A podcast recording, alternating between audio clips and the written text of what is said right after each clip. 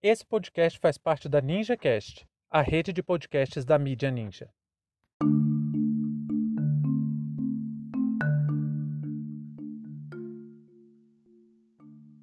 Olá, sejam bem-vindos e bem-vindas a mais essa aula. Hoje nós vamos falar aqui sobre a Núbia. Eu vou aproveitar que essa é a primeira aula sobre história da África e vou fazer alguns comentários antes de entrar propriamente no reino da Núbia. Eu acho que a primeira reflexão que a gente tem que fazer quando vai estudar a África é colocar esse continente como um local, como um lugar que abrigou seres humanos e que são dotados de história própria. Eu sei que parece meio estranho reivindicar história para algum grupo humano, porque afinal de contas, história é a ciência que estuda a humanidade no tempo. Mas nesse caso, deixar evidente a necessidade de historicizar a África vai além de um jogo de palavras. Isso é um compromisso ético com a verdade e com os direitos humanos que eu acho fundamental que todos e todas as professores e professoras dentro de sala de aula têm que ter. Porque por muito tempo a África não tem sido apenas ignorada, mas sim apagada. Existe um processo de silenciamento, de apagamento da memória e da história africana. E isso acontece com muita violência. É com muita violência que é negada a condição de humanidade para os povos africanos. Uma das formas de retirar essa condição de humanidade desses povos é precisamente tentar tirar de uma raça inteira a sua própria história. Eu gosto sempre de pensar nas palavras da grande intelectual, das maiores mentes que esse país já produziu, a Sueli Carneiro, quando ela fala sobre epistemicídio. A palavra epistemicídio é uma junção de uma palavra grega com latim, com uma do latim, né? que é epistemai, que vem de conhecer, de conhecimento, e o latim sidium, que é o ato de quem mata. Ou seja, é o assassinato intelectual dos povos pretos. É o assassinato do processo de conhecimento da história, da memória, de todos os saberes produzidos ali naquelas civilizações. E é por isso que estudar a história africana é um grande desafio e ao mesmo tempo uma revolução. É um desafio porque a própria documentação, o tipo da documentação deixada para nós, é um grande desafio para os historiadores e historiadoras acostumados com as fontes escritas, acostumados com os processos de estados, com a burocracia típica da Europa moderna. Esse tipo de documentação que a gente encontra no continente africano, ela diverge muito da tradição eurocêntrica. Até porque, vamos lembrar, aí tem uma tradição positivista dos últimos é, 200 anos que acabou elencando a documentação escrita como a documentação mais forte, mais precisa, mais fácil de se trabalhar, a única que é capaz de alcançar a verdade, o que é uma completa mentira, né? A gente hoje já sabe que vários documentos diferentes compõem narrativas muito boas alcançando a verdade histórica. E é uma revolução porque nós estamos falando de um povo negligenciado. Gente, vamos pensar bem, olha só. O Brasil é um país essencialmente preto e pardo. É um país que tem 521 anos de história eurocentrada e desse tempo, pelo menos desde 1530, diversas nações africanas foram subjugadas, desumanizadas, escravizadas e assassinadas para alimentar o tráfico de seres humanos no Atlântico. Isso em nome do lucro do mercantilismo europeu. E olha só, numa nação dessa magnitude racial, apenas em 2003, com a Lei 10.639, é que nós passamos a ter a história desses povos contadas em sala de aula. Foi daí que surgiu a obrigatoriedade de se falar de história africana dentro de sala de aula. Claro que já existiam professores e professoras ao longo das suas atividades educacionais que falavam sobre as sociedades africanas ao longo do tempo. Mas isso não era uma prática comum. Eu, por exemplo, quando fiz meu ensino médio, isso lá, né, nos anos 90, eu não tive acesso a absolutamente nada de história africana. E é muito doido porque vai além da vontade dos profissionais, vai além da vontade dos professores e das professoras, porque nós não tínhamos formação para isso. Então, a partir de 2003, os currículos são reformulados e aí história indígena e história africana entram nos currículos escolares. Isso foi muito bom, porque a gente tende a tentar lutar um pouco contra esse epistemicídio que a gente estava falando lá em cima da Sueli Carneiro. Então imagina, por 500 anos a história de diversos e diversos povos negligenciada. Essa população preta do Brasil acabou sendo privada das suas próprias raízes. E foi a força da lei a única coisa que foi capaz de colocar no nosso currículo a história de povos perseguidos e massacrados por séculos e que ainda hoje sofrem reflexo de toda essa monstruosidade perpetrada contra eles. A pobreza no Brasil, gente, tem raça. A segregação social também tem raça. A ascensão profissional nesse país também tem raça. Nossa sociedade ainda mantém as violências contra os povos pretos. De uma maneira ou de outra, a gente continua perpetuando a alma colonizadora. É aquele chicote na mão do senhor de engenho, hoje é o cacetete da polícia nas favelas. E de nada vale falar sobre os povos africanos e ficar reproduzindo imagens construídas por povos extremamente racistas e que tinham objetivos de diminuir, de desumanizar esses povos. Muitas vezes, quando se vai estudar história africana, história indígena, né, História até de povos do Extremo Oriente coloca aquela imagem exótica, como se fossem povos exóticos. Aí fica parecendo o quê? Que a gente está olhando para um animal numa gaiola. E é exatamente esse tipo de visão sobre esses povos que tem que cair por terra, tem que acabar. Essa visão de povos exóticos para tratar de diversas civilizações diferentes, tanto no tempo quanto no espaço, é apenas uma chaga, é uma marca que foi imputada a povos não euro-espelhados, ou seja, que não tem a Europa como modelo de desenvolvimento, que não se espelha na Europa como modelo. Por isso que nós precisamos entender a história dos povos africanos a partir das suas próprias realidades, porque a imposição dos costumes e práticas dos brancos colonizadores foram e ainda são a desgraça de um dos berços da humanidade. A gente sabe muito pouco sobre a África. A gente sabe o que a Europa diz que a África foi. E isso é um problema que a gente está recolhendo ainda hoje.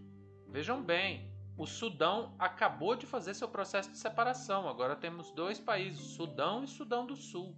E essas duas nações vivem um problema gravíssimo exatamente pela interferência do colonialismo europeu na África pegaram um monte de povos, um, um monte de nações ali que eram historicamente diferentes, de etnias diferentes, com culturas, com costumes completamente diferentes, e simplesmente riscaram no mapa e colocaram assim: isso aqui é o Sudão, pronto, acabou. Se vocês pegarem o mapa do continente africano, vocês vão ver que ele é muito esquisito. É umas linhas retas, assim, sabe, dividindo todos os países. Aí eu sempre me perguntei muito, gente, mas por quê? umas linhas retas e tal. Depois que eu fui entender, as independências no continente africano foram todas forjadas, negociadas, mediadas pelos países europeus. E eles simplesmente não respeitaram o clima, não respeitaram características naturais, não respeitaram características étnicas, não respeitaram os povos que ali estavam, as nações. Pegaram um monte de povos diferentes, juntaram no mesmo lugar, fizeram um pacote e falaram: agora isso é Sudão. E isso gerou um problema grave que agora, há pouco tempo, foi declarada a independência do Sudão do Sul, que era um país etnicamente composto por pessoas totalmente diferentes do Sudão. Então, para vocês verem como esse apagamento da memória, esse apagamento da história, não é um problema restrito aos povos que estão sendo esquecidos ao longo do tempo, mas sim traz um problema para a gente hoje, aqui, agora, imediato. Então, para a gente começar a falar sobre África, é sempre preciso fazer essa ressalva de que o continente africano ainda é vítima também, além de todas as violências que sofreu ao longo de séculos e séculos, ainda é vítima desse epistemicídio. E é uma coisa impressionante, porque a África, se não é o, é pelo menos um dos berços da história humana. Porque nós sabemos que a vida, provavelmente a, a espécie humana, ela ao longo da evolução humana aconteceu primeiro na África. Então é fundamental para conhecer a própria história da humanidade a gente abrir os olhos, abrir a mente e entender o que foi o continente africano. Nesse sentido, então, vamos tentar responder o que foi a Núbia. Porque a Núbia sofre esse problema, parecido com o da Mesopotâmia, que é uma região denominada pelos gregos e o Ocidente reproduz isso como se fosse uma civilização, os mesopotâmicos, os núbios. E a coisa não é bem assim. O que a gente conhece hoje como Sudão, Sudão do Sul e parte do Egito constituía a região da Núbia. E o local em que essas diversas civilizações desenvolveram é conhecido como a região nilótica. Então, a Núbia, essa região da Núbia, também é uma região onde se desenvolveram civilizações hidráulicas, que conseguiram se desenvolver porque estavam próximas às margens do rio Nilo. E a gente sabe que o Nilo propiciou a sedentarização humana próxima a ele, porque ele tinha suas cheias e essas cheias traziam humus, que era uma espécie de adubo, um adubo natural, orgânico, vindo do fundo do rio, adubava as margens do rio e, além disso, levava água para várias partes.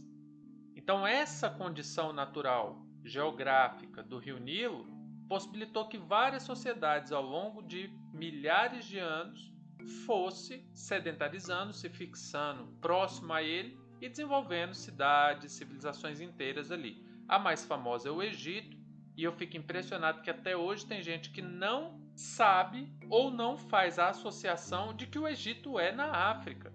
Porque das sociedades africanas antigas, a única que ganhou esplendor dentro da historiografia eurocêntrica foi a história do Egito, e muito disso pelo contato que os romanos teve com os egípcios. E o Egito é uma das sociedades nilóticas. A Núbia é outra. A Núbia é outra região que abrigou diversas outras sociedades. O Egito, para vocês terem uma ideia, ficou conhecido como a dádiva do Nilo, ou seja, o Egito nasceu por causa do Nilo, e é uma condição semelhante também para as outras civilizações que vão estar ali próximas a ele. O rio Nilo é um rio tão impressionante que ele corta quase ao meio o continente africano. Para vocês terem uma ideia, do delta do Nilo, ali que deságua no Mediterrâneo, até o Lago Vitória, no Quênia, nós temos a marca de incríveis 6.570 quilômetros. Ou seja, é um rio gigantesco. E é difícil a gente dizer ao certo, assim, certinho, qual foi a data que essas sociedades se fixaram ali nas margens do Nilo. Ainda mais que o Nilo está no continente africano e a gente sabe pelas evidências de fósseis que existem ancestrais do gênero Homo que tiveram seu processo de evolução precisamente no continente africano. Os fósseis mais antigos achados de Australopithecus têm cerca de 2 milhões de anos e foi achado ali, no Vale do Rift, perto do Lago Vitória. Mas ainda que a gente não possa dizer exatamente quando que houve essa sedentarização, é bem provável que as sociedades da Núbia começaram a formar cidades por cerca de 4 mil anos antes de Cristo. A dinâmica foi parecida um pouco com o que aconteceu no Egito. Pequenos grupamentos humanos aí iam formando tribos, formavam as vilas, aldeias, e por guerra ou união dessas aldeias acabavam formando grandes cidades. Essas cidades eram dominadas por um rei, por um senhor que comandava é, a totalidade ali da região, unificavam esse império e constituíam uma coroa para todas aquelas cidades. Desses povos, sem sombra de dúvida, o que ficou mais famoso foram os Kush, porque foi precisamente sobre o comando deles que a região da Núbia foi unificada. A cidade mais famosa dos Kush era Napata, e essa cidade passou então a ser capital do reino Kushita. E desde cerca de 2000 a.C., quando eles fizeram essa unificação ali da Núbia, a partir de então eles estabeleceram um longo e próspero sistema de trocas com o Egito, o que permitiu um grande desenvolvimento para os cuxitas.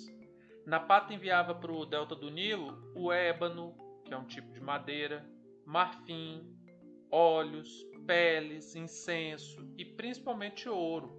O desenvolvimento cuxita incomodou demais o Egito. E aí, por volta de 1500 a.C., o Egito invadiu a cidade de Napata e manteve uma dominação que durou quase 500 anos. E foi nesse período que os Kush sofreram bastante influência dos egípcios, influências culturais, sociais, organização da sociedade, organização da religião e por aí vai.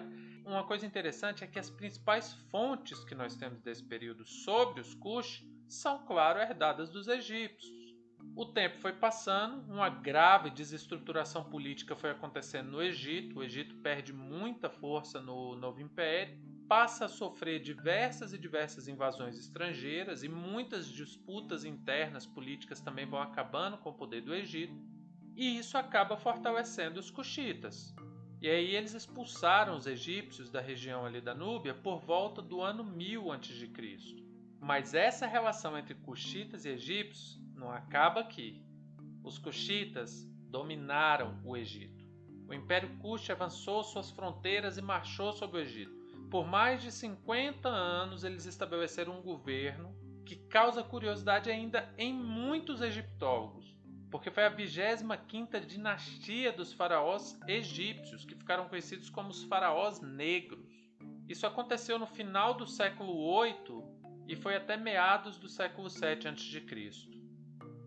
Duas características ainda são muito interessantes também sobre os cuxitas. A primeira é que a escolha da liderança cuxita acontecia por uma espécie de. Vamos colocar muitas aspas, porque esse conceito não existe lá naquela época, tá? Então nós estamos nos apropriando, levando um conceito daqui para lá, mas só para vocês entenderem, uma espécie de democracia. Existia uma certa participação da sociedade na escolha dos líderes. Isso é muito diferente do que acontecia na maioria das regiões da época, em que você tinha uma dinastia, um herdeiro real o filho do rei, o primogênito, e lá não acontecia isso, existia uma escolha do líder pelos membros da própria sociedade. Outro fator muito importante de se pensar é a situação da mulher no reino Kush, porque para os Kushitas existia a possibilidade de uma mulher ocupar cargos de liderança. Existia inclusive um título para isso, era Skandace, que traduzindo seriam as rainhas mãe. Muitas delas ocuparam o trono cuxita. E se nós fizermos uma comparação ali na mesma época, mais ou menos próximo da região, a gente vai ver que isso é uma marca muito única, muito diferente das sociedades, até porque os cuxitas tinham um costume matrilinear. Existia a ideia da mãe formando uma linha, o que nas sociedades patriarcais é completamente suprimido. O pai forma a linha a linha de sucessão, a linha religiosa, a linha política. Então, quando se tem uma sociedade patriarcal, é o homem que define a estrutura da sociedade. E os cuxitas tinham uma sociedade também matrilinear. O reino Kush, mesmo com todas as dificuldades, com várias invasões, guerras, diversos inimigos estrangeiros, primeiro o Egito, mais à frente os assírios, diversos povos, tentaram invadir a região. Mesmo assim, o reino Kush perdurou até o século IV depois de Cristo, pelo menos, quando eles foram invadidos pelos Aksum. Nessa época da invasão, eles já tinham há muito tempo mudado a capital do reino Kush mais ao sul, tiraram de Napata e levaram para Meroe, e lá eles foram invadidos e dominados pelos Aksum no século IV. A gente vai falar sobre os Aksum, essa outra civilização, nas próximas aulas sobre história da África. E a gente não pode encerrar esse bate-papo pensando o seguinte: o legado cultural dos Kush está sendo cada vez mais estudado. Foram muitas fontes negligenciadas ao longo do tempo, ao longo de séculos de história, e uma história completamente dominada pela cultura europeia.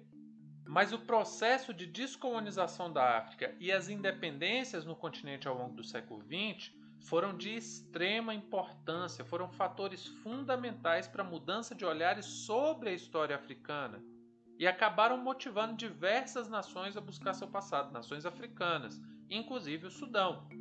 No século XX é despertado então um espírito nacionalista que vai buscar precisamente no passado as origens, as tradições, os fundamentos do seu próprio povo. A ideia de nacionalidade vai ser formada em torno dessa longa história que é abrigada no continente africano. Para nós aqui no Brasil, eu acho de extrema importância conhecer o passado das civilizações africanas, porque assim talvez a gente possa tentar nos, se livrar dessa visão colonial que ainda perdura hoje sobre a história negra. A visão extremamente racista. Quando a gente fala em racismo aqui, nós não estamos falando de, um, de algo genérico, de uma palavra que ninguém sabe o que, que é. Nós estamos falando de vidas que estão sendo perdidas, pessoas sendo assassinadas, pessoas morrendo por uma prática política, morrendo nas mãos das polícias, teorias de identificação criminal sendo usadas ainda hoje contra a população preta, as cadeias lotadas de gente preta é um verdadeiro campo de concentração do povo preto, e isso tem que mudar.